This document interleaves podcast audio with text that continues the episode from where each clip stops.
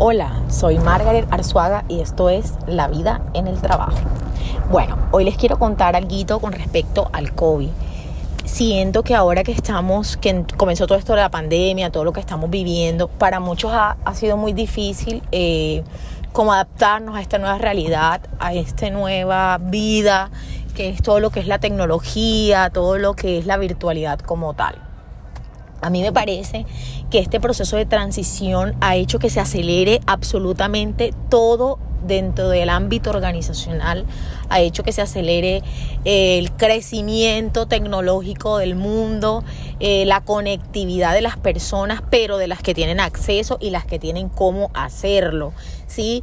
Ahí también podemos pensar un poquito que a veces hablamos de igualdad y hablamos de sentimientos de hermandad a nivel eh, personal o familiar y nos damos cuenta que no somos un país igualitario, que no, no existe tal igualdad. ¿Por qué? Porque no todos tienen acceso a Internet, porque no todos tienen acceso a las herramientas tecnológicas para poder trabajar y para poder estudiar.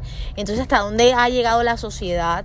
¿Hasta dónde hemos llegado como gobierno? Que no hemos sido capaces de de verdad estar en un país que seamos iguales todos, sino que son los que tienen la posibilidad, sí, de tener el recurso para poder comprar un computador, para poder tener internet en su casa, son los que se les ha sido fácil todo lo que es la virtualidad y los que no, alguien se ha puesto a pensar qué han hecho esas personas que no tienen cómo comprar un computador, qué han hecho esas personas que no tienen cómo, ¿sí?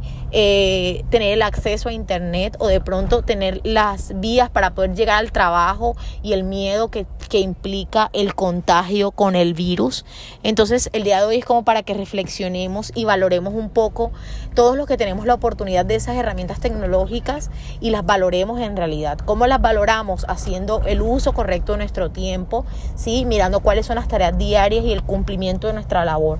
Entonces ya saben, valoremos un poco cada día más lo que tenemos y las posibilidades que se nos está presentando. Y miremos eh, con amor todas esas personas que no tienen la posibilidad y a quien podamos ayudar, ¿sí? con eh, brindándole esa posibilidad sería maravilloso. Que tengan un excelente viernes.